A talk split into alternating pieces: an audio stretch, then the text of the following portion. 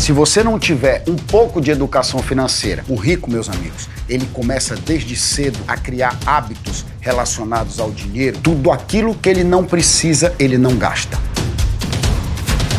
Ativo é tudo aquilo que coloca dinheiro no teu bolso. Tudo isso a gente bateu e pontuou para que você pudesse entender que a autoconfiança é muito importante.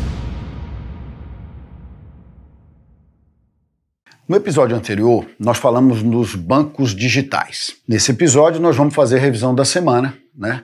E então, para iniciar, eu gostaria de dizer para você e lembrar sempre que isto aqui é conhecimento de raiz, é mudança de pensamento, mudança de atitude. Então, lembrando, a gente começou falando essa semana sobre o planejamento das tuas finanças, tudo aquilo que você precisa entender para planejar a tua vida financeira a partir de agora, entendendo que você tem a receita, entendendo que você tem a despesa e que na última linha sempre tem que sobrar dinheiro para você, porque é essa sobra de dinheiro que vai permitir você fazer o quê? Investimento. E investimento vai te dar o quê? Renda passiva. E é tudo aquilo que a gente quer, que o dinheiro trabalhe para a gente. Dentro dessa perspectiva, eu te ensinei que você precisa de uma planilha, que você vai precisar necessariamente utilizar é, uma forma de você conhecer as tuas despesas, porque através das tuas despesas acontece um evento chamado poço das pequenas despesas, que é quando tu tem despesas invisíveis, aquelas que tu não consegue enxergar, que é o cafezinho, o house, o chiclete, o chocolate, tudo aquilo que você vai gastando dinheiro devagar e em pouca quantidade e você vai simplesmente esquecendo o que está gastando. Mas quando você faz uma grande soma, você entende e você diz: nossa, eu estou gastando 200 reais, 250 reais, 180 reais por mês no posto das pequenas despesas. Essa quantia na sua mão, uma vez economizada, ela pode gerar para você um curso de inglês, ela pode gerar para você aquisição de um livro, um curso online de internet e, mais do que isso, a possibilidade de você começar a investir, de você começar a colocar teu dinheiro em alguma das opções que a gente tem hoje de investimento, como, por exemplo, ações e bolsa de valores. Muitas das pessoas não entendem o que são as bolsa, a bolsa de valor. Né? A bolsa de valor, na verdade, é um grupo de pessoas que se reuniu vamos dizer assim, um grupo de empresas e que criou uma regra para elas poderem estar lá. Essa regra são toda a governança e todas as exigências que os órgãos reguladores obrigam que essas empresas, sociedades anônimas de capital aberto, tenham que ter para fazerem parte desse clube. Que clube é esse? É o clube em que essas empresas vendem uma parte daquilo que é delas. Eles vendem uma parte, uma pequena parte ou uma grande parte que damos o nome de ações, que são a parte pequena ou grande de uma empresa. Então, você pode ter uma empresa com um milhão de ações um bilhão de ações ou apenas com mil ações, não importa. Uma parte dessas ações essa empresa leva ao mercado, ou seja, ela vende para mim, para você e para qualquer pessoa que tenha interesse em adquirir.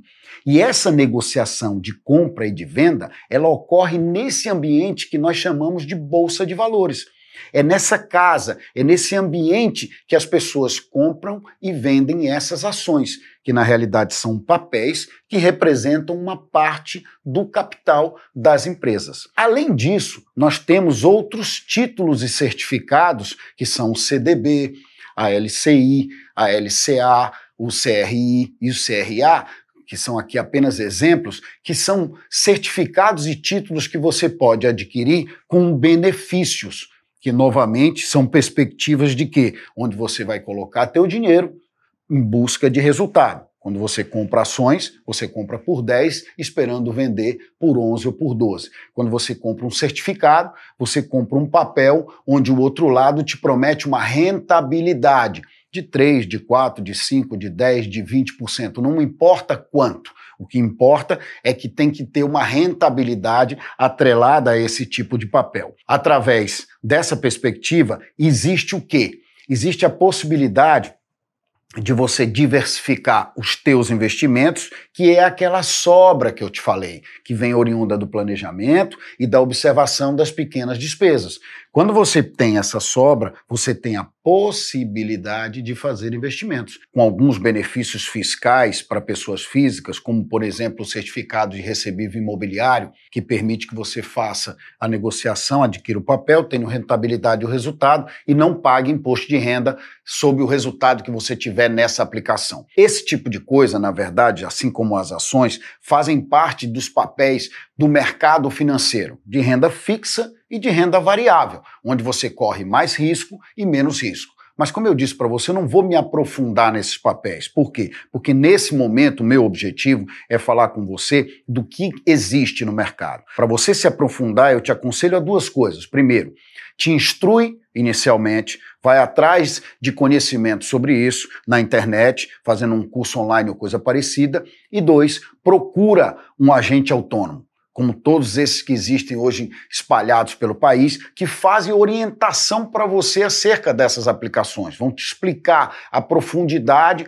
vão te explicar os riscos, vão te, te explicar o que, que significa cada uma dessas aplicações que tem disponíveis. Essas pessoas, esses agentes autônomos, eles estão aí para fazer esse papel. Eu não. O meu caso aqui é para te explicar o que existe disponível. O que é, é, você vai escolher é uma decisão sua e o agente autônomo pode te auxiliar de uma maneira muito eficaz. E no final, a gente acabou explicando para você e falando dos bancos digitais, que eles vieram prestar serviço, tiraram as tarifas e estão bancarizando muitas das pessoas que estavam fora do sistema tradicional de banco. Por quê? Porque o sistema tradicional de banco ele é caro. O sistema tradicional de banco ele exige uma, um pacote de tarifas mensais que você paga, que muitas dessas pessoas que são hoje desbancarizadas não têm condições de fazê-lo. O banco digital veio ocupar esse espaço e veio te dar a possibilidade de não ter agência, de você tratar tudo, todas as transações e tudo aquilo que você precisa dentro desse ambiente através apenas de um aplicativo ou de um computador na palma da tua mão. E eles vieram para ficar, assim como o carro elétrico, meus amigos. Os bancos digitais, eles vão tomar conta do mercado. Então fica ligado, porque você pode ter uma economia e as tuas tarifas bancárias pode ser o quê? Uma despesa que está lá dentro do posto das pequenas despesas. É uma tarifa que tu paga por mês para utilizar o banco que tu pode estar tá utilizando numa outra casa, num outro banco, e está economizando isso e está transformando isso em investimento para você. Você não pode deixar é, é, isso passar. Você precisa entender que nesse momento da tua vida, nesse momento da virada, nesse momento dessa mudança do mindset, você tem que economizar tudo que você puder e transformar esse dinheiro em conhecimento e investimento.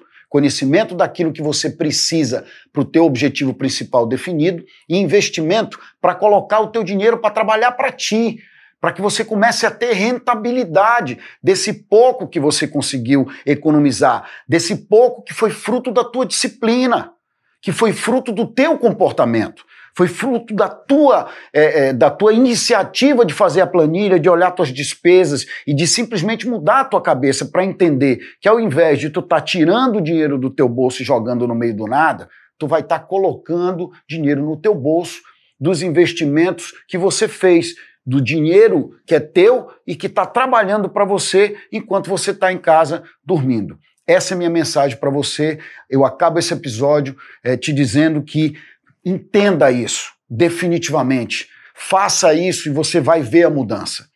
Passe a entender que tudo que acontece na tua vida é fruto dos teus comportamentos, da tua atitude, do ambiente que você vive.